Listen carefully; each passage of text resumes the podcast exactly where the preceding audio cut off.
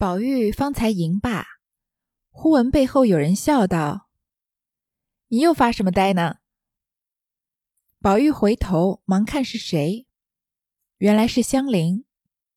宝玉便转身笑问道：“我的姐姐，你这会子跑到这里来做什么？许多日子也不进来逛逛。”香菱拍手笑嘻嘻的说道：“我何曾不来？如今你哥哥回来了，哪里比先时自由自在的了？才刚我们奶奶使人找你凤姐姐的，竟没找着，说往园子里来了。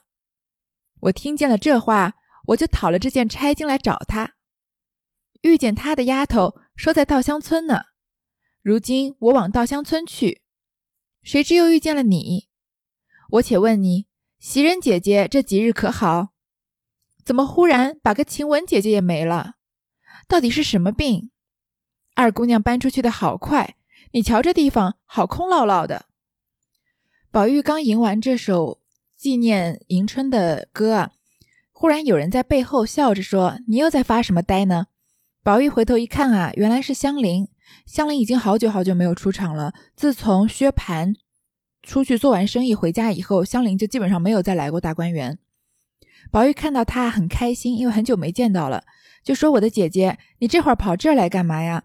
许多日子也不进来逛逛，这么长时间了也没见到你。”香菱就拍手笑嘻嘻地说：“啊。”我什么时候不来了呀？现在你哥哥回来了，你哥哥就是薛蟠，因为香菱毕竟身份是薛蟠的妾嘛，所以薛蟠回来了，他要伺候薛蟠呀，哪里比先时自由自在的了？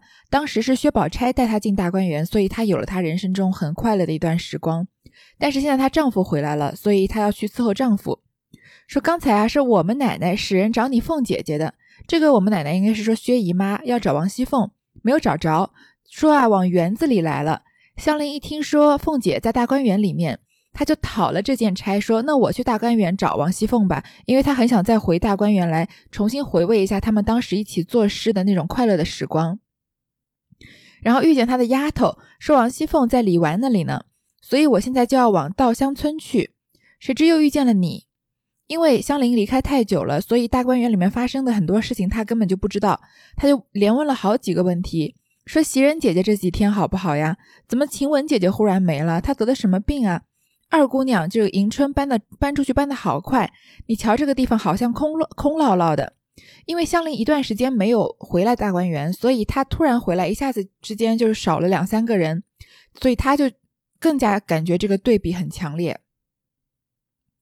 宝玉应之不迭，又让他同到怡红院去吃茶。香菱道。此刻竟不能等，找着莲二奶奶说完了正经事再来。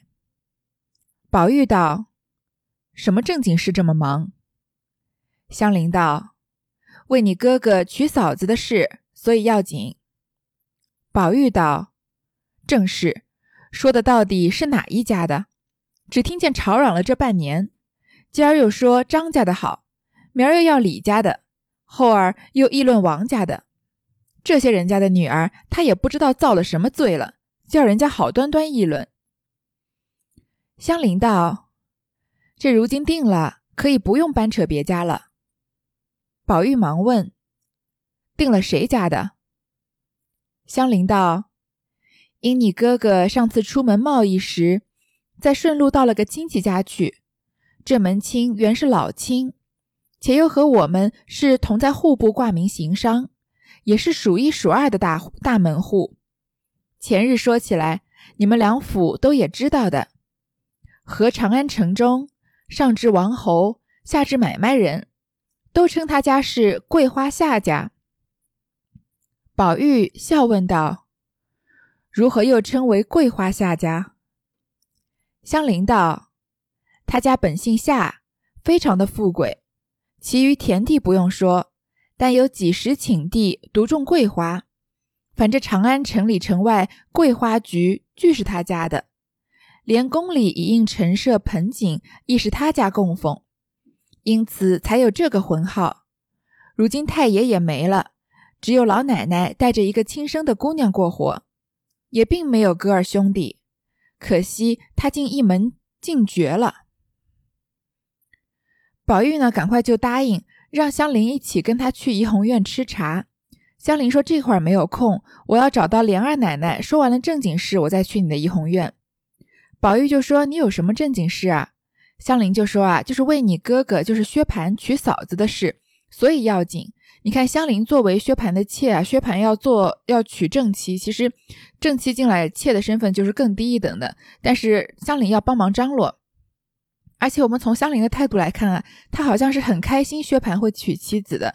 香菱就是在生活中。”受到了这么多的磨难，他很难得的还是保持着乐观。他，你看他好长时间没有出场了，这会儿再出场，还是那只那一副天真无邪的样子。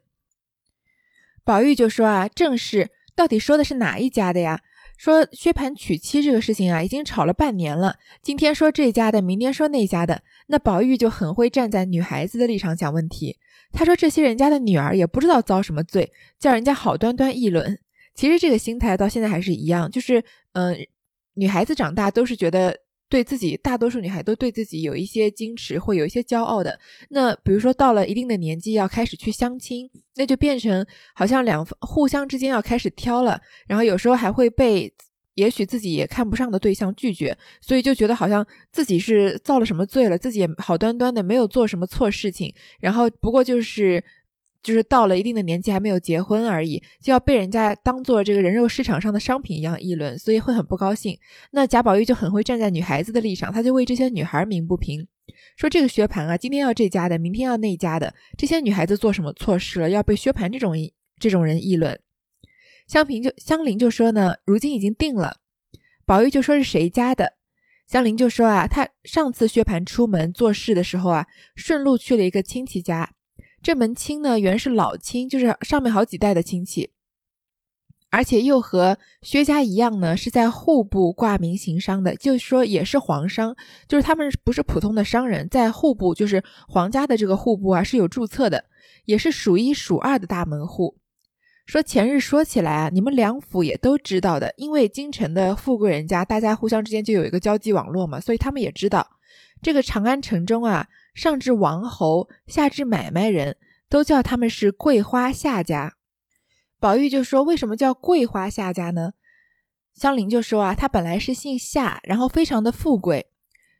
其余的田地啊，不用说，他的地啊有几十顷，这个一顷地是很大的。他有几十顷的地啊，都是独种桂花。所以长安城城里城外的桂花局，只要是这个大家聚会的时候需要用到桂花的，用的桂花都是他家的。”连宫里面供应的这个陈设盆景啊，也是他家供奉，所以有这个浑号。说如今太爷也没了，这家这个夏家的主事的老爷没有了，只有老奶奶带着一个亲生的姑娘过活，而且这个姑娘呢也没有哥儿兄弟，可惜她一门竟绝了。就以以三百年前的这个思想来说，他们家没有哥哥哥兄弟，只有一个女孩，所以这门就是绝后了。宝玉忙道：“咱也别管他绝后不绝后，只是这姑娘可好？你们大爷怎么就中意了？”香菱笑道：“一则是天缘，二则是情人眼里出西施。当年又是通家来往，从小都一处厮混过。续起亲是姑舅兄妹，又没嫌疑，虽离开了这几年，前儿一到他家。”夏奶奶又是没儿子的，一见了你哥哥出落的这样，又是哭又是笑，竟比见了儿子的还盛。又令他兄妹相见，谁知这姑娘出落的花朵似的了，在家里也读书写字，所以你哥哥当时就一心看准了，连当铺里老嘲讽伙计们一群人骚扰了人家三四日，他们还留多住几日。好容易苦辞才放回家，你哥哥一进门就咕咕唧唧求我们奶奶去求亲。我们奶奶原也是见过这姑娘的，且又门当户对，也就依了。和这里姨太太凤姑娘商议了，打发人去一说就成了。只是娶的日子太急，所以我们忙乱的很。我也巴不得早些过来，又添一个作诗的人了。宝玉冷笑道：“虽如此说，但只我听这话，不知怎么倒替你担心绿后呢。”香菱听了，不觉红了脸，正色道：“这是什么话？素日咱们都私台私进的，今日忽然提起这些事来，是什么意思？怪不得人人都说你是个亲近不得的人。”一面说，一面转身走了。宝玉似乎第一次听到这个夏金桂夏桂花夏家，他好像对他们不是特别关心，一反常态啊，没有好像对一个素不相识的女孩子平常的这种欣赏，就说啊，咱们也别管这个夏家绝不绝后了，这姑娘是不是好人啊？你们大爷怎么就中意了？因为贾宝玉是更加的关心香菱的。其实说起贾宝玉跟香菱啊，他们似乎有一种就是若有若无的暧昧的关系，因为香菱在进。这个贾府的时候，贾宝玉就对香菱非常同情，因为他听说她的身身世，觉得她连这个自己的真实姓什么都忘记了。然后小时候因为有一段很悲惨的经历，所以可能在记忆中就规避掉了这一段。所以贾宝玉一直对着香菱就是有同情的。然后香菱进进大观园之后呢，又这个有一点呆呆痴痴的在学诗，这就很应了贾宝玉的这一份痴了。那香菱天生又是一个很可爱的女孩，那尤其是在六十二回啊，有这个呆香菱请解石榴裙石榴裙的一段，贾宝玉为了怕香菱这个裙子弄湿了，怕她回去挨骂，所以让袭人把自己的红裙子给香菱穿，所以那一段的描写气氛中就有一些若有若无的暧昧，所以当然贾宝玉天生对所有女孩子可以说都是，呃，都是欣赏，都是抱着一种尊重的心情，所以对香菱也不意外。那他跟香菱。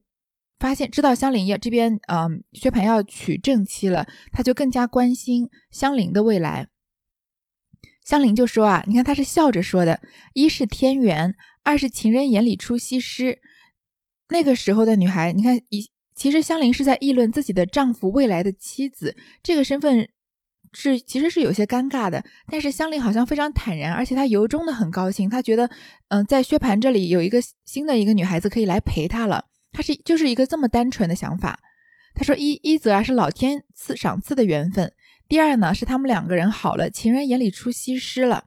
他们之前常常来往的，从小都一处厮混过，互相认识。续起亲呢，他们算是姑舅兄妹，又没有嫌疑，不用避嫌。虽然离开了几年啊都没见面，但之前啊一到他家，不是说薛蟠做生意去他家住了一段时间吗？夏奶奶又是没有儿子的，就是这个夏夏金贵的妈妈没有儿子。看到了个这个薛蟠出落的模样，非常的开心，又是哭又是笑，比见了自己的儿子还要高兴，又让他们兄妹相见。这个时候，他们家的这个女儿呢，夏金桂呢，已经出落的像花朵似的了。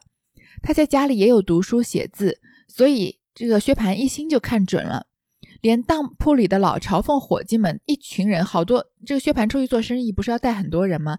他就带着这一群人啊，在这个夏家住了三四天。本来还想多住几天的，好容易苦辞才回才放回家。这个夏夏婆子啊，不是夏婆子，这个夏奶奶还不让他们回去。然后这个薛蟠一回家，就咕咕唧唧的求薛姨妈去跟夏家求亲。那薛姨妈也见过这个姑娘，而且两家呢又非常门当户对，都是皇商嘛，就同意了。在这里啊，和姨太太呀和凤姑娘商议之后啊，打发人去说亲，应该就成了。只是要娶进来的日子太急，所以我们忙乱的很，因为结婚要太赶了。你看，突然之间好像大家结婚都非常的匆忙，迎春结的也很急，这个呃薛蟠和夏金桂结的也很急。但是以香菱的角度呢，我巴不得早些过来，又添一个作诗的人了。这个时候的香菱有多单纯，我们就有多心疼她日后的遭遇。她的出发点是非常简单的，她觉得薛蟠能娶一个这个。正妻过来，而且这个女孩好像又是读书写字的。那香菱一直离开了大观园之后，就没有再那么多机会可以读书了，可以作诗，像她之前那样快乐的时光。她就觉得，那薛蟠娶了一个女孩子过来之后，不就，呃，有就好像可以回到好像大观园时候的那样时间，又多了一个姐妹跟她一起作诗了吗？两个人好好相处，共同侍奉一个丈夫，那未来的生活应该是很幸福的。可是啊，我们就知道，在我们看了香菱的判词，自从两地生孤木，致使香魂返故乡啊。香菱的一切更大的悲剧，就是从这个自从两地生孤木，因为一个木加两个土嘛，是个贵字，就是他遇到了夏金桂开始，他就致使香魂返香魂返故乡了，他的死期也不远了。所以你看，这里香菱对夏金桂的到来有多么期待啊！在后面他受到的折磨的时候，他的打击应该就是更巨大的。所以香菱真的是，我认为是《红楼梦》里面，若若说到可怜啊，我认为她是第一可怜的女孩子，因为她她得到的幸福真的太少太少了，她就而且她就特别特别珍惜她拥有的那么那么短暂的快乐。你看她就是很努力的在呃学诗，然后在嗯和大家和大家一起作诗，有时候看看诗看的这。别人在讲话聊天，什么内容他根本就没有注意，然后一回答还是在回答诗里的内容，让大家都叫他呆这个呆子呆香菱。他的一生啊，从他出生就没有，他本来出生是一个嗯算是大户人家的小姐，是这个呃甄士隐的女儿嘛。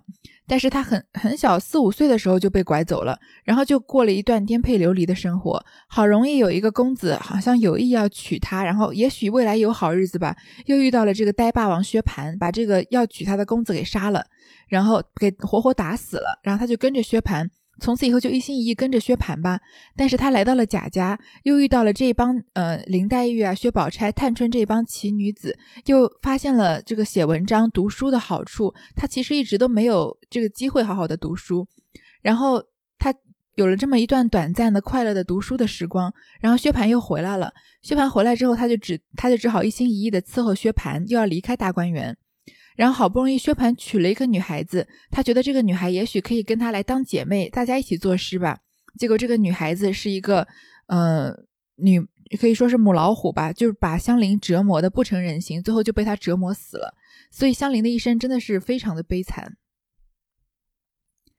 那宝玉呢，冷笑道：“宝玉好像遇到未预见到未来一样，说虽如此说啊。”但是我听这个话，我怎么替你担心绿后呢？我怎么好像替你的未来好担心啊？香菱听了就红了脸，因为宝玉毕竟是一个男子，他说他为香菱担心，香菱就觉得好像没有避嫌，宝玉似乎言语上面唐突他了，就正色道，忽然就摆正了脸说：“你说的这什么话？平日我们都私台私敬的，就是我们都是互相尊敬的，你现在忽然提起这些事来是什么意思？这话不是宝贾宝玉该管的事情。”怪不得人人都说你是个亲近不得的人，然后就有点生气，一面说啊，就一面转身走了。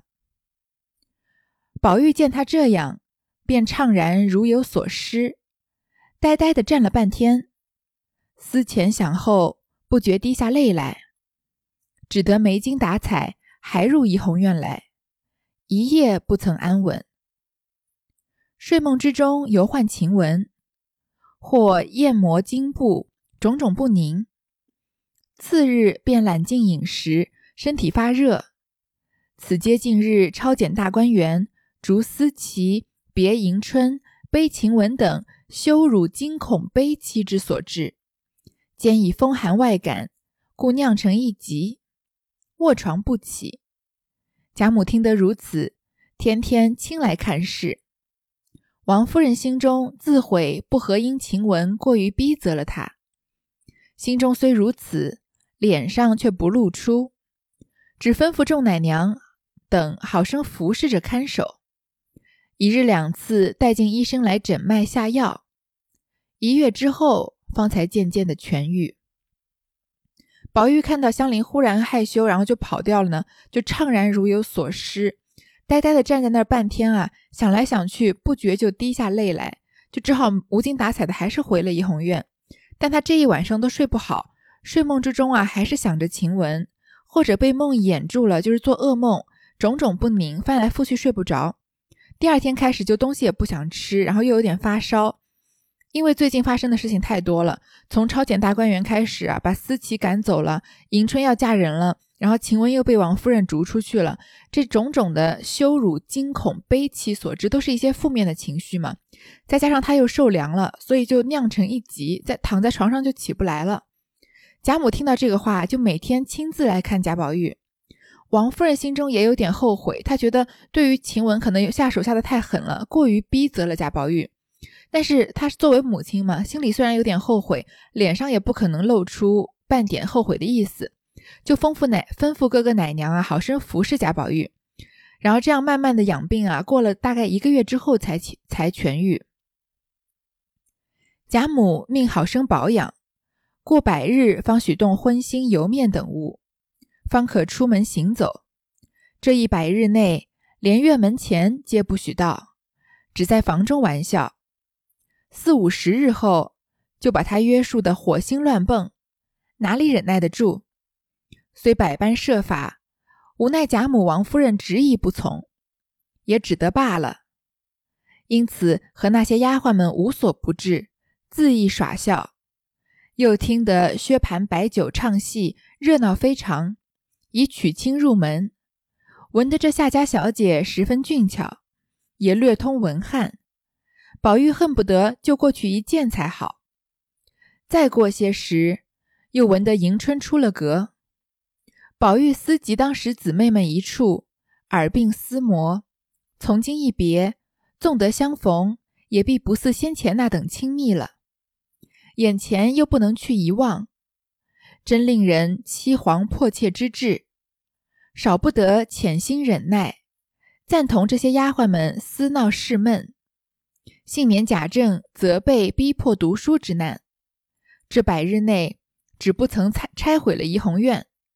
和这些丫头们无法无天，凡世上所无之事都玩耍出来。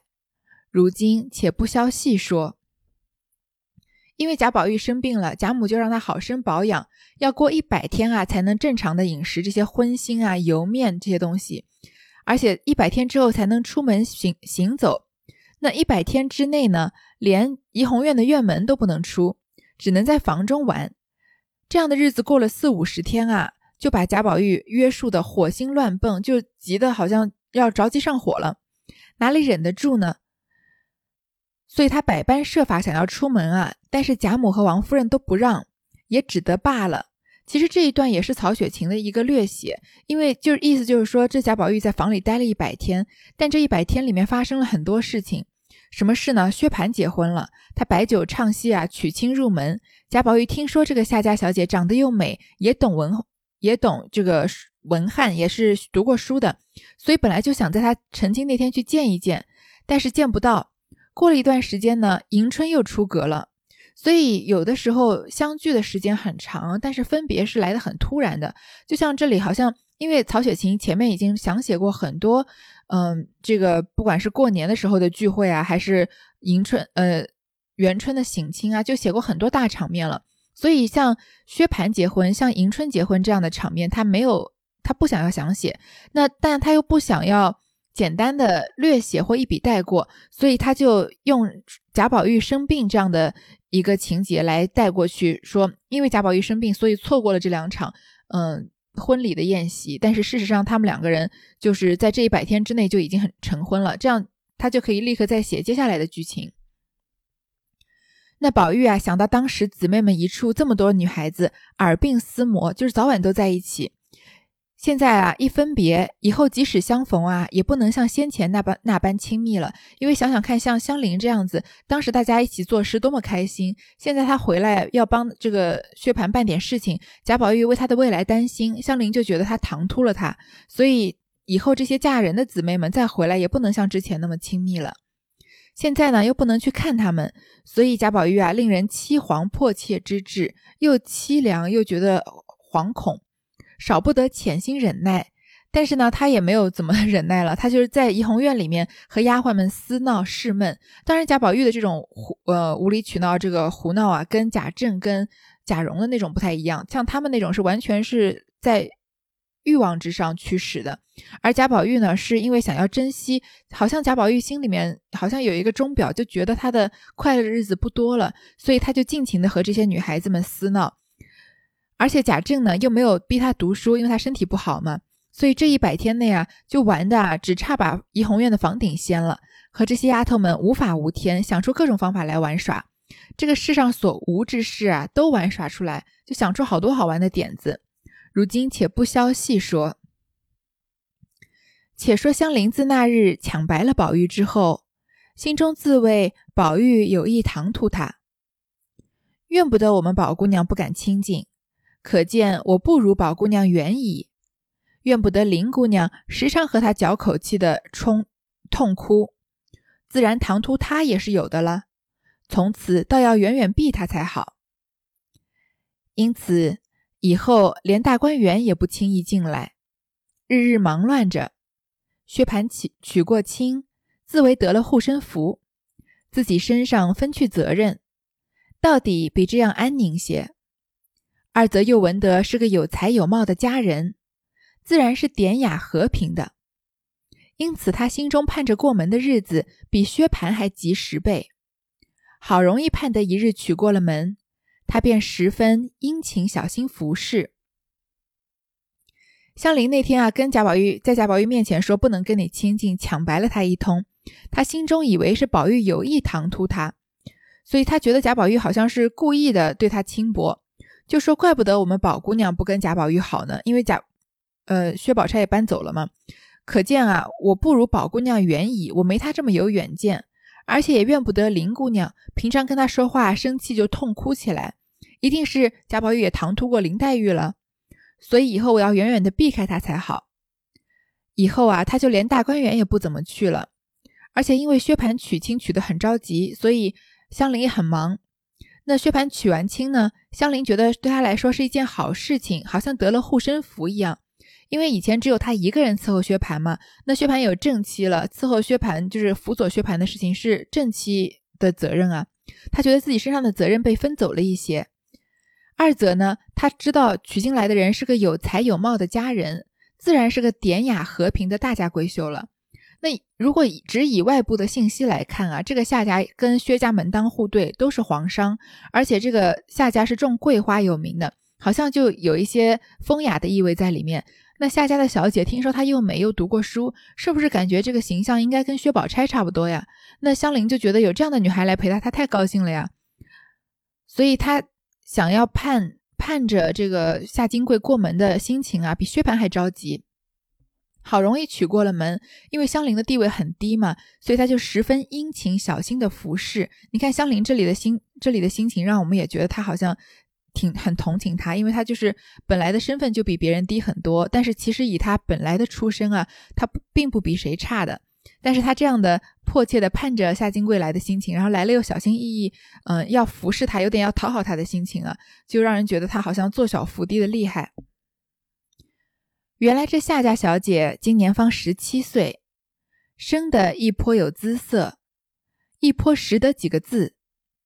若论心中的沟壑经纬，颇不西凤之后尘，只吃亏了一件，从小时父亲去世的早。又无同胞弟兄，寡母独守此女，娇养溺爱，不替珍宝。凡女儿一举一动，比母皆百依百随，因此未免娇养太过，竟酿成个倒踏的性气。爱自己尊若菩萨，愧他人秽如粪土。外具花柳之姿，内秉风雷之性。在家中，时常就和丫鬟们使性弄气，轻骂重打的。今日出了阁，自为要做当家的奶奶，比不得做女儿时腼腆温柔，需要拿出这威风来，才凌压得住人。况且见薛蟠气质刚硬，举止骄奢，若不趁热燥一气炮制，将来必不能自述其志矣。又见有香菱这等一个才貌俱全的爱妾在世，越发添了宋太祖灭南唐之意。卧榻之侧，岂容他人酣睡之心？因他家多桂花，他从小名就唤金桂啊，他小名就唤金桂。他在家时，不许人口中带出“金贵”二字来，凡有不留心误道一字者，他便定要苦打重罚才罢。他因想“桂花”二字是经止不住的，需另换一名。因想“桂花”曾有广寒嫦娥之说，便将“桂花”改为“嫦娥花”，又遇自己身份如此。这里就在说夏金桂这个人啊，他年纪不大，才十七岁，长得挺好看的，也十几个字。如果说他心中的沟壑经纬，他的能力啊，其实可以跟王熙凤不相上下。但是他有个什么缺点呢？他从小就被娇生惯养的太过了，因为他父亲去世的早呀，又没有弟兄，所以他的母亲是个寡妇，只守着他，所以他要做他要什么就给他什么，他要做什么事情就让他去做，都是母亲都是百依百顺的。那过于溺爱出来的孩子呢，就很容易性格有一些极端，就是一旦达不成自己的心意啊，就容易就是做一些极端的事情。所以这个夏金贵也是因为娇养的太过啊，竟酿成个倒拓的脾气，就是有点好像就是像匪类一样，就是很蛮横的脾气。他爱自己啊，把自己尊若菩萨一样，视他人就秽如粪土。他外具花柳之姿，虽然外面长得这长得很漂亮，有点金玉其外，但是内秉风雷之性。他性格是非常不是说雷厉风行，是比雷厉风行还要更贬义一些，就是非常霸道的。那他本来在家中当小姐的时候，就跟丫鬟们使性弄气，轻就打他们，重则轻就骂他们，重则打他们。现在出了阁啊，他觉得自己要当家做奶奶了，比不得像女儿的时候腼腆温柔。如果她做女儿的时候，女孩的时候还有一些收敛，那她嫁给薛蟠以后，她就觉得啊，要彻底拿出这个威风来，才能压得住人。他首先看到薛蟠这个人啊，气质刚硬，这个我们也不用多说了，举止骄奢。他觉得要趁热造，就是新官上任三把火嘛，一气炮制，要一结婚一趁新婚的时候就要压制住薛蟠，不然以后他就无法无天了。又看到香菱，看到香菱是个才貌俱全的爱妾，他就添了宋太祖灭南唐和卧榻之侧岂容他人酣睡之心。他又用两个典故，其实就是觉得好像香菱反客为主了。抢走了他的薛蟠，因为香菱长得又美，又有一些文化，所以夏金桂见到他的第一眼就没什么好印象。那我们再反过来看一下，这个香菱有多么的期盼夏金桂被娶进门啊，我们就更加的同情香菱了，因为夏金桂一开始就把他是以他为敌的。那夏金贵这个夏家因为很多桂花呢，所以这个女孩子叫金桂。而且他平常因为很霸道嘛，他就觉得自己的名字有带个名讳，别人说话要避他的名讳，就不能说出“金贵”两个字来。如果不小心说了一个字啊，那一定要苦打重罚才可以。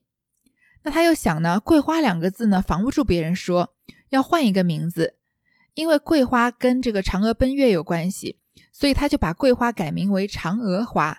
又遇自己身份是嫦娥，所以他的名讳不让别人说，不让别人说“桂花”两个字，不让别人说“嫦娥”两个字。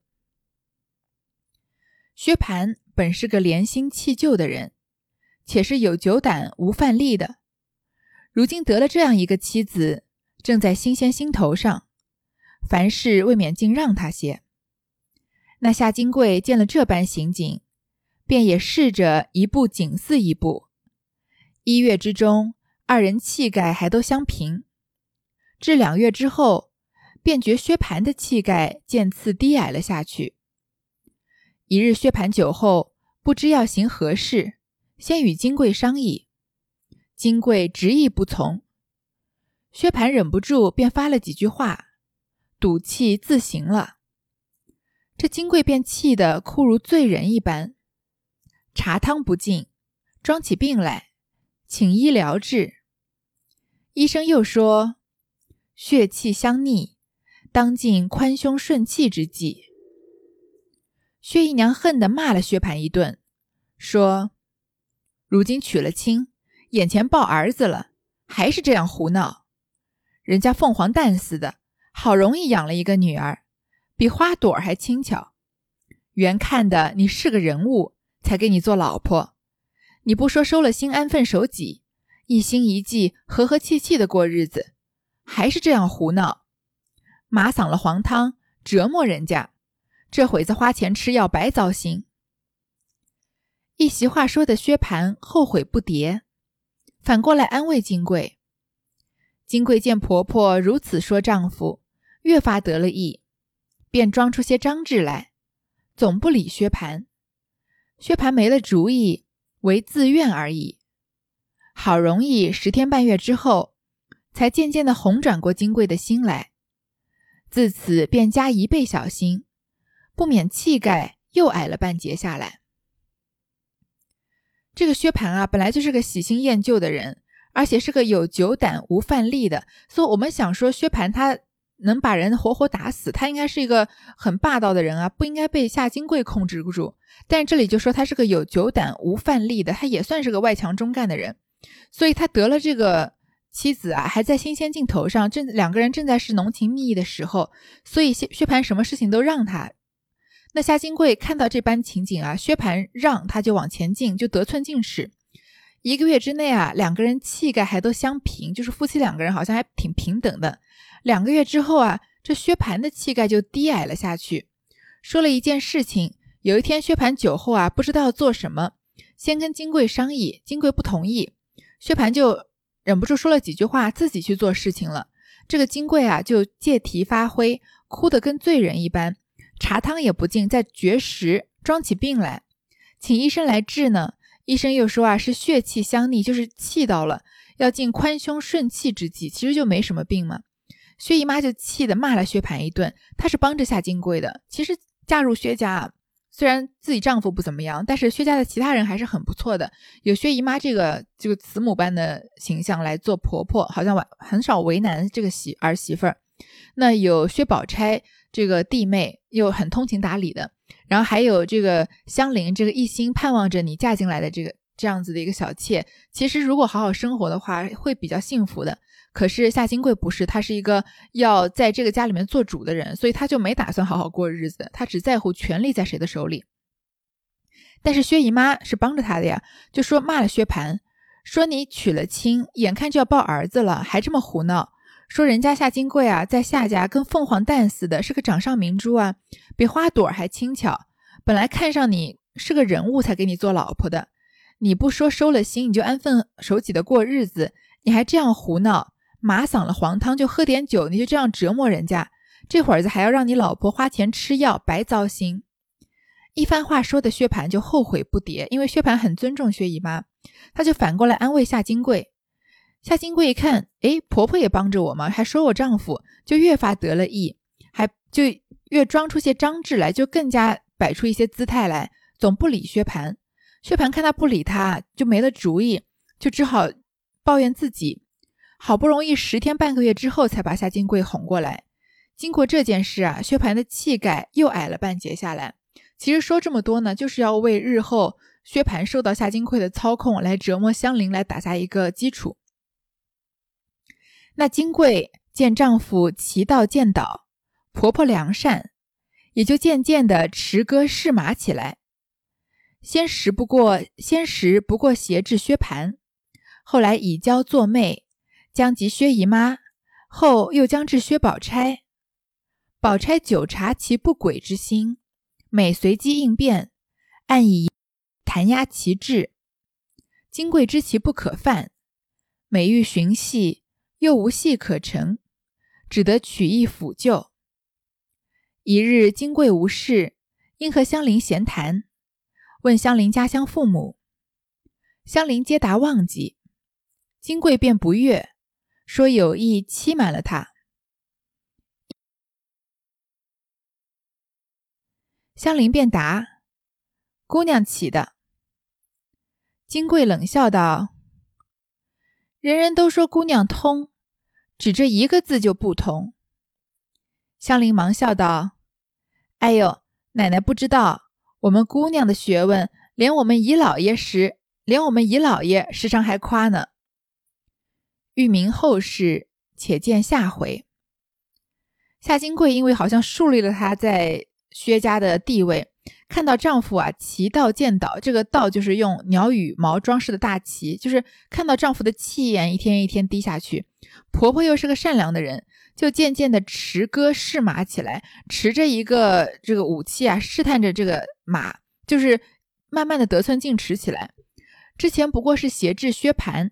后来就以娇作媚，就开始有点要挟制薛姨妈，最后呢又到薛宝钗，但是薛宝钗是何等冰雪聪明的女孩子，她久察其不轨之心，早就看出来夏金贵不是什么好人，而且薛宝钗的地位其实嫁到这个以古代的风俗来讲，嫁到丈夫家，第一个要尊敬的是婆婆，第二个跟小姑子的关系也很微妙。以薛宝钗是她丈夫的妹妹，其实在气势上不输。这个夏金贵任何一点的，就是如果说起来啊，因为这个小姑子和婆婆都是丈夫家的人嘛，那夏金贵作为嫁进去的人，应该是连他们一并尊重的。